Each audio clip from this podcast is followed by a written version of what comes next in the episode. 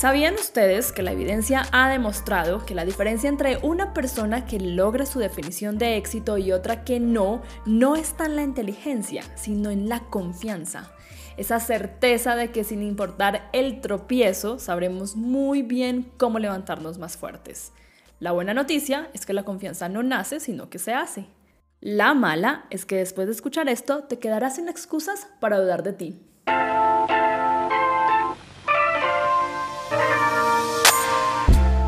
Bienvenidos a Sinceramente. Desde siempre he tenido curiosidad por entender cuándo y cómo nos convertimos en lo que somos, pero en búsqueda de respuestas trascendentales y definitivas es fácil perderse. Acá nos permitimos ser reales sin importar nuestros miedos. Y a través de conversaciones con expertos intentamos descifrar lo que nos mueve, lo que nos inspira y lo que nos detiene. Yo soy Krishna Jaramillo y esto es Sinceramente.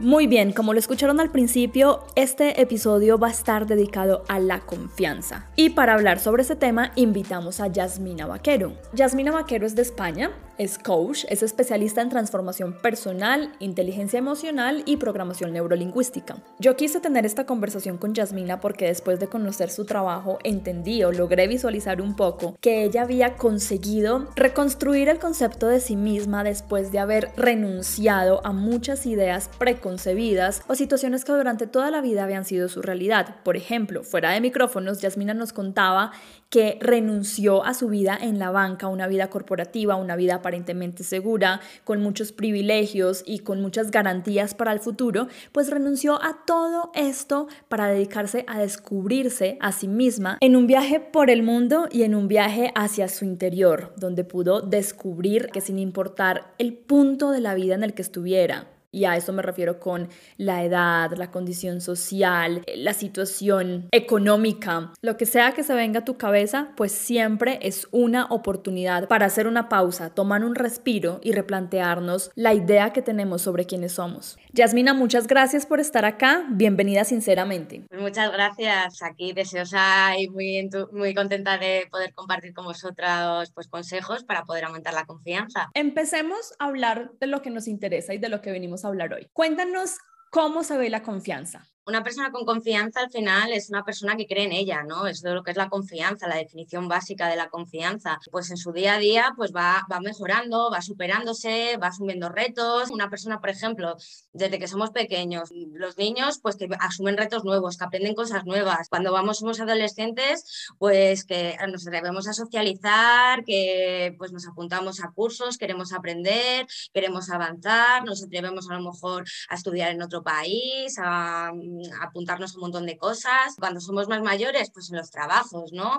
El querer superarnos, el querer mejorar, el querer formarnos, el querer conseguir pues, pues nuestros objetivos. Para mí una persona con confianza es la que, la que va avanzando en la vida, ¿no? La que tiene sueños, tiene ilusiones y, tener ese pensamiento, esa creencia, esa convicción de que podemos hacerlo. Es muy importante eso que nos mencionas, Yasmina, porque creo que ahí nos defines la primera clave de la confianza y es algo que de pronto teníamos un concepto errado de la confianza, porque tú nos dices, una persona con confianza es esa persona que sin importar la etapa de la vida en la que se encuentre, se está construyendo a sí misma. Uno podría pensar en muchos casos que una persona con confianza es una persona que dice, esto soy yo, ya soy suficiente así y no tengo nada que cambiar lo que tú nos estás diciendo es todo lo, nos estás diciendo todo lo contrario. Es que al final la confianza realmente, muchas veces la gente dice, ay, quiere hacer algo, ¿no? y no se atreve. Y dice que le falta confianza, ¿no? O que tiene,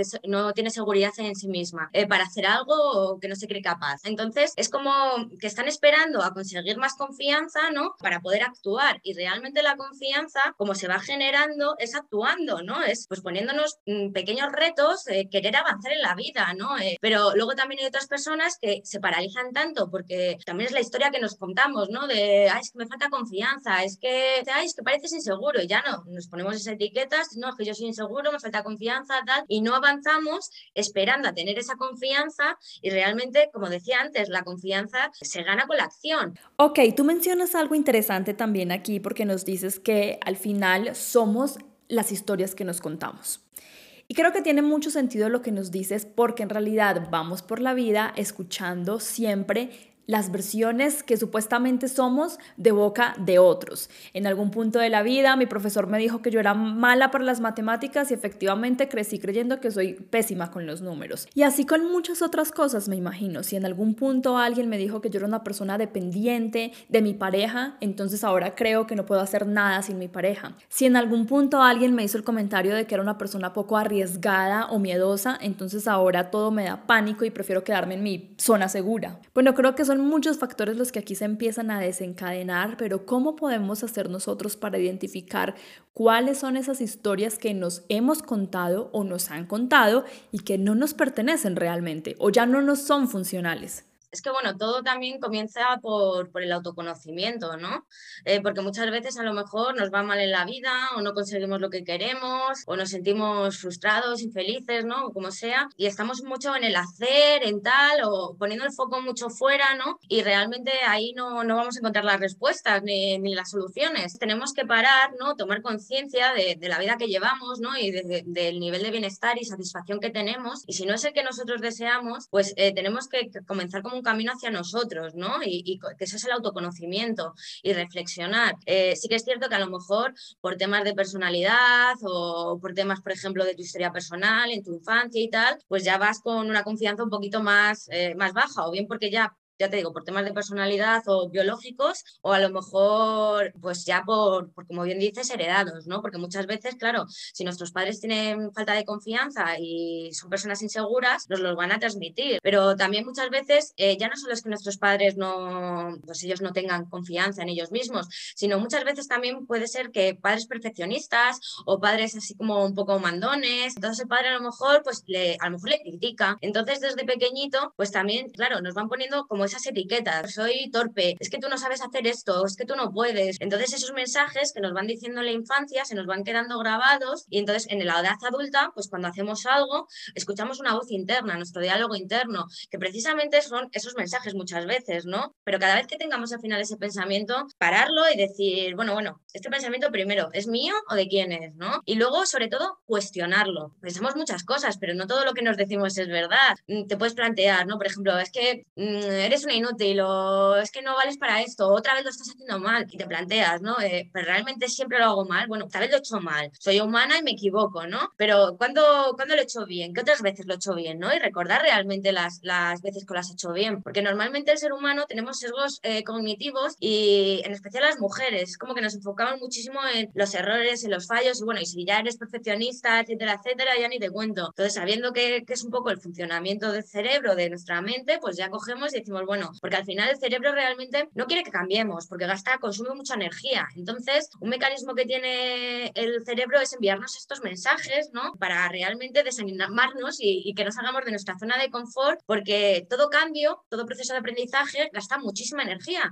Y el cerebro, al final, su objetivo básico es no gastar energía y sobrevivir. Completamente, es un ejercicio entonces muy importante, entiendo yo, que lo que tenemos que hacer es entonces, primero una pausa, no creer todo lo que nuestro cerebro y nuestra cabeza nos dice y empezar a identificar quién nos lo dijo o en qué momento nos lo dijimos, porque estamos en constante cambio. Sí, puede que yo me hubiera sentido insegura en algún momento de mi vida por X circunstancia, pero ya no soy esa persona que se sintió insegura cinco años atrás. Las circunstancias son diferentes, pero sí creo que nuestro cerebro implanta, sobre todo cuando es algo de pronto traumático y hay diferentes tipos de traumas. No significa que algo traumático tenga que ser una situación trágica para que nuestro cerebro lo tome como un trauma. Entonces está muy interesante eso que nos dices, Yasmina, con respecto a cómo cambiar nuestra narrativa, cómo empezar a identificar esas historias. Es más o menos como decir, hey, muchas gracias por lo que hace cinco años me dijiste, pero ya no me pertenece, ya no soy esa persona y te devuelvo lo que me dijiste. Me dijiste que eras insegura hace 10 años, te lo devuelvo, ya no soy esa persona, estoy en un proceso de cambio y estoy en un proceso de confianza, que como lo dijimos al principio y como tú nos lo dijiste al principio, la confianza no es estar en un punto de la vida, lo veo yo así, sino empezar a evolucionar. Efectivamente, la confianza al final es, es el sentir que vas a ser capaz de afrontar todos los desafíos que la vida se te presente. Eh, igual que has evolucionado, como bien dices, ¿no? Me, me, ha encantado justamente ese ejemplo. Muchas veces a lo mejor o nos han dicho, hemos estado en entornos, hemos estado faltos de confianza en ese momento, nos ponemos esa etiqueta y, y no, no, es que en ese momento a lo mejor sí me faltaba confianza, pero ahora no. Y recordar todos los logros que hemos ido consiguiendo en el camino, todo lo que hemos aprendido, todo, pues todas las fortalezas que hemos desarrollado, simplemente con esto, con recordarlo, ya con eso también hace que aumentemos y mejoremos nuestra confianza. Es un proceso, ¿no? Entonces, para cambiar ese diálogo interior, dirá, vale, pues lo cambio, lo cuestiono, le enseño pruebas, sobre todo, evidencias, me lo termino de creer porque tengo evidencias y sé que el, el cerebro funciona así y bueno, pues así todos los días hasta que al final vayas creyendo en ti y en tus capacidades, pero de verdad. Acá con lo que mencionas me hiciste recordar que en el episodio pasado que estaba hablando sobre cambios, justamente mencioné algo con respecto al fracaso. Y es que nosotros solemos ver el fracaso como si fuera el punto final en nuestra historia, realmente la terminación de nuestra vida, y no como lo que realmente es, que es un suceso, una cantidad de sucesos que nos están construyendo, que cuentan una historia al final real, una historia completa y no solamente un fragmento de esa historia. Es que realmente en PNL, por ejemplo, en programación neurolingüística, usamos una suposición, ¿no? Que es que no existen errores sino aprendizajes, ¿no? No existen los fracasos sino los aprendizajes. Lo más básico, un niño cuando aprende a andar se cae y de a base de caerse, levantarse y tal, no sé qué, pues empieza a saber andar, cada vez llevan mejor las piernas, etcétera, etcétera. Y los grandes inventos de la humanidad eh, se han descubierto y al final han sido grandes inventos porque debajo de, de, ese invento, de eso que ha sido ya el éxito, ha habido muchísimos errores y muchísimos fracasos. Realmente nos enseña a cómo mejorar y cómo llegar a eso que queremos. Con tu ejemplo del PB me llegó a mi cabeza una imagen que te voy a compartir y es que me imaginé a una persona en sus 30, 40 años sentado en una silla de ruedas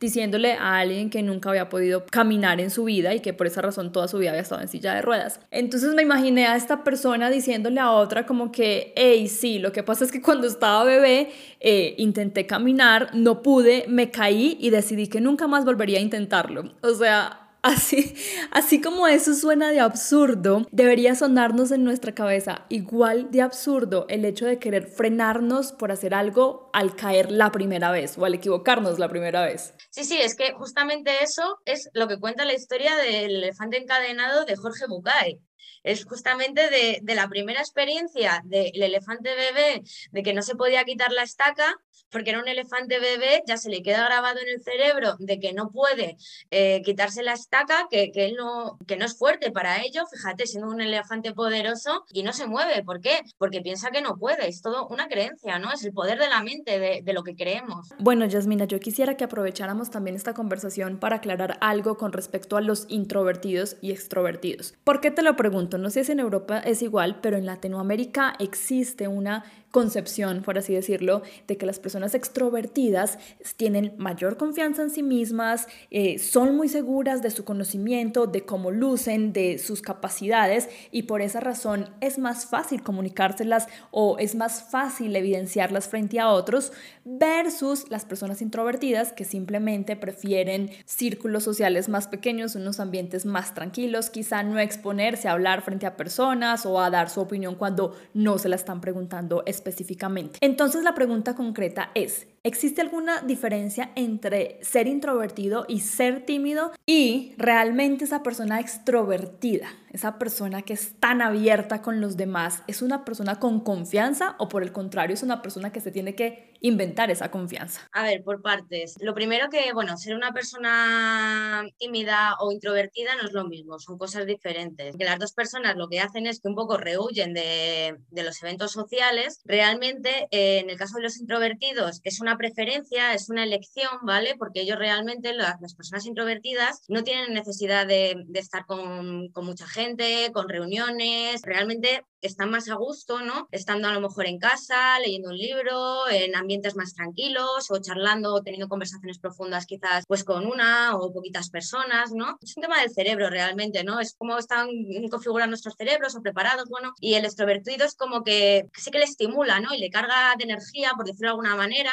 el, quedar con gente, eh, los ambientes ruidosos, pero el introvertido, ¿no? El, introvertido, por ejemplo, eso le satura, ¿no? Entonces es un tema de preferencia, ¿no? En el caso del introvertido, pues a lo mejor no va a un evento, a una fiesta que se le invita porque prefiere quedarse en casa. Y el tímido, por ejemplo, a lo mejor termina no yendo a esa fiesta, pero no porque lo prefiera, él quiere ir a la fiesta realmente. Lo que pasa que por su timidez, por su vergüenza, por sus miedos, porque lo que hay detrás de la timidez, pues es eso, son, miedos, vergüenzas, inseguridades, falta de confianza, es el miedo a la crítica, a que se burlen de él, a dejarle en vergüenza, ¿no? Una persona tímida, entonces al final lo que hace es que termina evitando el exponerse a, eventos sociales para evitar todo esto porque le causa mucho miedo, mucho estrés, mucha angustia, todo también depende del grado, ¿no? Ya llevado al extremo, pues eso, cuando la gente ya lo empieza a evitar, es la ansiedad social, la fobia social, si ya te está impidiendo el que tú te relaciones de una manera relativamente normal, no haces nada, hay que ir a un psicólogo y, trabajarlo con un profesional especializado en ello, evidentemente. También hay introvertidos que pueden tener mucha, mucha decisión, con mucho empuje, ¿no? Creo que Bill Gates o Steve Jobs eh, son personas introvertidas, ¿no? al final tú para los grandes proyectos, las grandes creaciones, las grandes investigaciones y tal, pues la personalidad de tipo introvertido, pues eh, son perfiles más adecuados, ¿no? Para, para esas profesiones. Es un tema de desarrollar las habilidades sociales. Tú puedes ser introvertido pero pues, tú sabes que al final vivimos en sociedad para temas laborales, de relaciones, etcétera, etcétera, pues tenemos que, entrenar nuestras relaciones sociales y, bueno, atrevernos a hacer cosas, pero al final yo creo que, que este no es nada malo o no nada, vamos no es nada malo y entonces tampoco significa que una persona introvertida tenga falta de confianza en sí misma, porque como tú nos dices, son personas que se alimentan, digamos, sus estímulos son diferentes y su manera de alimentar sus emociones son diferentes. Eso no significa que porque yo prefiera estar un viernes en mi casa viendo series o leyendo un libro, tenga falta de confianza, miedo e inseguridad, no significa nada de eso. Tengo completamente todas las aptitudes que me permiten continuar, seguir evolucionando, simplemente que mis estímulos para mi cerebro son diferentes. Exacto, es que lo has definido perfectamente. Bueno, quiero que ahora también miremos esta situación de la confianza con respecto a el apego emocional. ¿Por qué te lo pregunto? Porque suele suceder o me he encontrado en la vida con personas que de pronto en su etapa de universidad o en su adultez temprana tenían una actitud como más libre, más seguras de sí mismas, hacían cosas solas, se decidían a viajar, iban a un centro comercial, al cine solas cosas como esas que tú dicen es una persona que no necesita a alguien más para simplemente explorarse a sí misma, pero de repente consiguen una pareja y todo se encapsula. La vida, eh, las decisiones que se toman, la validación de mí misma, todo transcurre en torno a la pareja. ¿Cómo ves esa situación? Creo que está un poco relacionado por lo que te comentaba antes, con la acción, ¿no? Porque al final, ¿qué pasa? Si muchas veces eh, estamos con la pareja, pero dejamos a lo mejor de tomar decisiones, dejamos de hacer cosas, dejamos de, ir a sitios nuevos, de, apuntarnos a cosas nuevas, de descubrir cosas nuevas, de quedar, conocer a gente nueva, nos vamos como desacostumbrando, ¿no? A cosas que antes eh, eran en el día a día. Al principio, pues cuando tú estás en esa etapa, ¿no? Sobre todo, a lo mejor, pues que eres adolescente, ya universitario, universitaria o tal, es todo de crecimiento, de expansión, de siempre hay un montón de oportunidades y es probar, probar, probar, ¿no? Y claro, te emparejas, entonces como que, claro, te centras en la pareja, en quedar con la pareja, en salir con la pareja, en hacer vida con la pareja, depositamos la confianza, pero ya no solo la confianza, sino un poco como nuestras expectativas, nuestras ilusiones, nuestra felicidad, como no, es que mi pareja me tiene que hacer feliz, y no, la que te tienes que hacer feliz a ti misma eres tú. Dejamos de mirar por nosotras, a lo mejor, o ¿y qué nos gusta hacer? Y, porque a lo mejor si estuvieras soltera, te apuntarías, de que sea, a danza del vientre, a canto, a teatro, a hacer, ya que sé, artesanías. Completamente de acuerdo con lo que dices. Creo que cuando la persona está dentro de la relación, no es consciente que ha tenido una pérdida de confianza en sí misma, viendo esa pérdida de confianza, simplemente como que perdimos la práctica y la costumbre de hacer cosas por nosotras mismas. No nos damos cuenta a veces que estamos depositando tanto en esa otra persona y cuando la persona se va, creemos que la persona se fue con todas nuestras habilidades y cualidades y cosas, pero no es así, es simplemente que estamos desacostumbradas. Entonces hay que ser, creo yo, que más nobles con, con la narrativa propia y con lo que nos decimos. No es que la vida se me haya acabado acá, sino simplemente que estoy desacostumbrada a ir a cine sola, estoy desacostumbrada a ir de compra sola, a manejar sola. Es solamente volver a acostumbrarte y volver a recordar que ya lo hacías antes.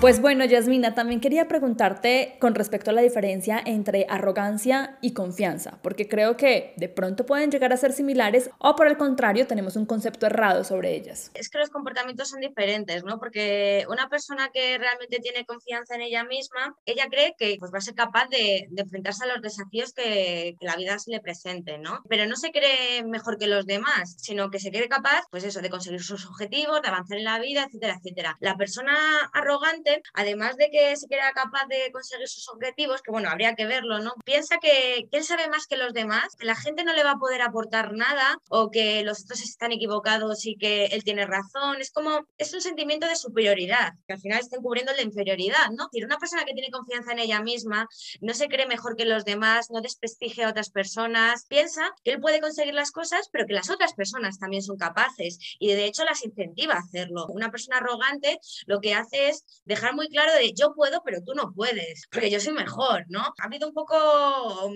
la cultura de que el que alardea de sus logros es un presumido, no puedes presumir de las cosas que tienes o las cosas que consigues, eh, porque si no eres un arrogante, y no, hay grados, ¿no? Eh, una cosa es ser arrogante, ¿no? Que es eso, es el creer de yo soy mejor que tú, pero otra cosa es el estar orgulloso, ¿no? Y decir, mira, pues yo puedo, es que yo soy muy buena en esto, y si me da bien esto, yo me encuentro con mucha gente que a lo mejor quiere mejor, es buena, trabajo, quiere mejorar, pero no lo consigue.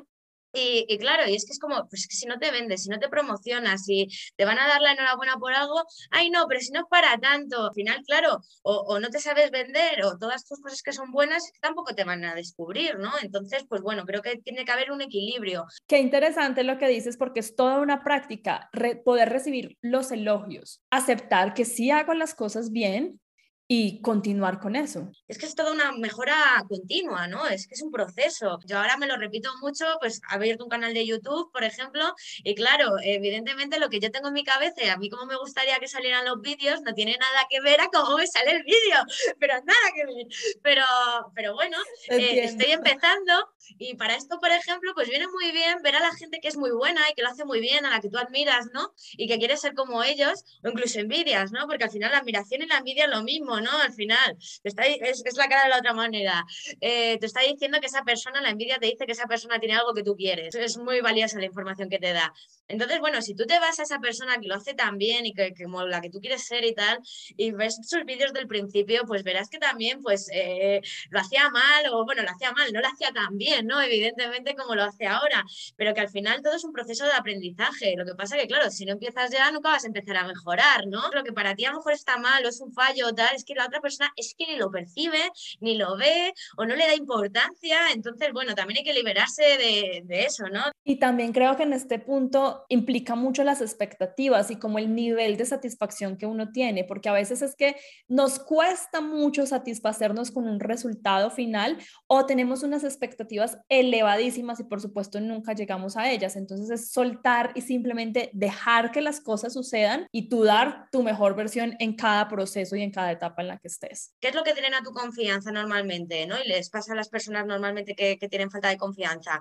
Es que se, se, ponen metas, se ponen objetivos y luego no lo hacen. Pues ya sea porque son muy perfeccionistas y no se atreven a, hacer, a terminarlo y a lanzarlo y a exponer lo que hayan hecho eh, al mundo, no se atreven a hablar con su jefe a lo mejor eh, y hacer tal. Entonces, bueno, es como voy a hacer esto, pero al final no lo hacen porque no se atreven. Entonces, claro, esto te machaca la confianza y caes como en un círculo vicioso, porque el mensaje que te estás mandando a ti mismo es tu palabra, no, no importa, no tiene valor. No eres una persona de palabra. Me encanta eso que nos dices, Yasmina, y creo que es perfecto para cerrar, porque sí te quería preguntar, ¿Qué son esas cosas que nos drenan la confianza y cómo lo transformamos? Lo primero, las situaciones que nos drenan, el ponernos, lo que hemos hablado, el tener expectativas demasiado elevadas, el ponernos metas demasiado ambiciosas, que no son realistas, el decir que queremos hacer algo, compartirlo con la gente, el tener objetivos y metas y no cumplirlas. Pero luego también, por ejemplo, relacionarnos con personas tóxicas. Más que personas tóxicas, a lo mejor comportamientos tóxicos y luego también personas tóxicas, ¿no? Me refiero sobre todo a este tipo de personas, a lo mejor, que son siempre pues muy negativas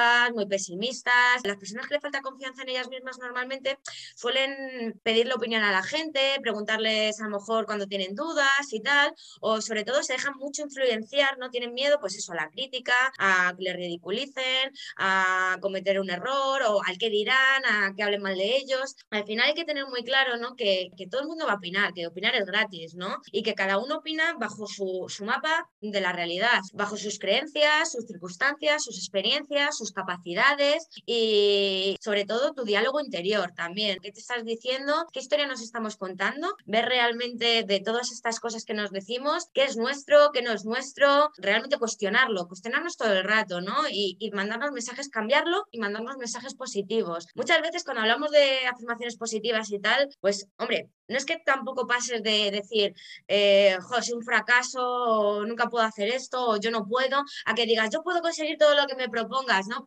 Que a ver, sí, pero es un proceso. al final las afirmaciones te las tienes que creer. Vas aumentando un poco el grado, le vas cambiando el significado y, por ejemplo, de, bueno, pues ahora mismo no puedo, por ejemplo, dices, bueno, aunque ahora mismo no sé o aunque ahora mismo no puedo, voy a encontrar la manera de poder. Entonces, recordar cómo es el proceso de cambio, cómo han sido otras veces en nuestro, nuestro pasado los procesos de cambio y eh, rescatar nuestros recursos, es decir, y nuestras fortalezas personales, pensar qué recursos, qué fortalezas he usado yo en esos otros momentos de mi vida que he conseguido hacer cambios o pues cuando conseguí ese empleo, cuáles son mis fortalezas. Para ello, viene muy bien que nos hagamos una lista en una hoja de papel, nuestra lista de, de fortalezas, de nuestras cualidades, luego hacer otra lista también de nuestros logros, tanto los grandes como los pequeños, todos los logros que hemos ido consiguiendo eh, a lo largo de nuestra vida. Y lo mismo, tenerlo en un lugar visible y hacer una foto en el móvil para verlo. Y luego algo que viene muy bien, que a mí me encanta, es la postura de la superheroína. Eh, la postura corporal tiene relación en nuestras emociones. Entonces, para ganar confianza, pues viene bien ponernos rectos, expandir el pecho, todas las posturas que sean de apertura, de expandir el pecho, de echar los hombros hacia atrás, pues todas esas vienen muy bien para aumentar la confianza. Por ejemplo, sobre todo si ponemos las, los brazos como así en jarras encima de las caderas, pues eso, como Superman, ¿no? O Superwoman, por eso se le llama la postura de la superheroína, pues eh, nos viene muy bien. Podemos mantenerla durante uno o dos minutos, nos ponemos pues eso de pie, con la cabeza alta, rectos, con las manos encima de las caderas y, bueno, si sonreímos mejor, porque también eso nos va a cambiar el estado de ánimo. También si no, levantar los brazos como el símbolo de victoria cuando hacemos algo así, los brazos en V para arriba y también agitarlos, ¿no? Como si hubiéramos ganado algo aquí. Bueno, con esto la verdad que, conseguimos un gran chute de, energía positiva y, de confianza. Viene muy bien prepararse, ¿no? Eh, si es una reunión, pues prepárate la reunión. Si es una cita, pues eh, prepárate lo que te vas a poner. Prepara un poco también los temas que a lo mejor vas a,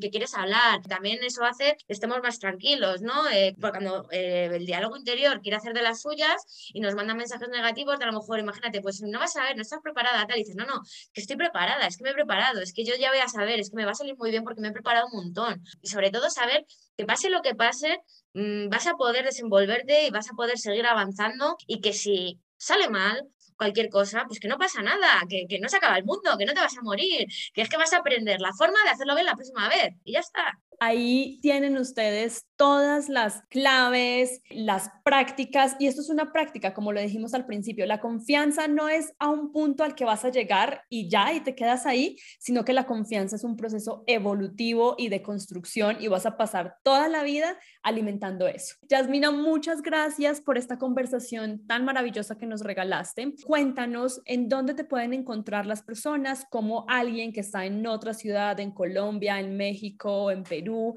cómo puede agendar una sesión contigo, ¿dónde te podemos encontrar? Bueno, pues me podéis encontrar en las redes sociales, eh, tanto en Instagram como en Facebook, como en TikTok, bajo el nombre de Yasmina Life Coach, que es Yasmina con Y Life Coach.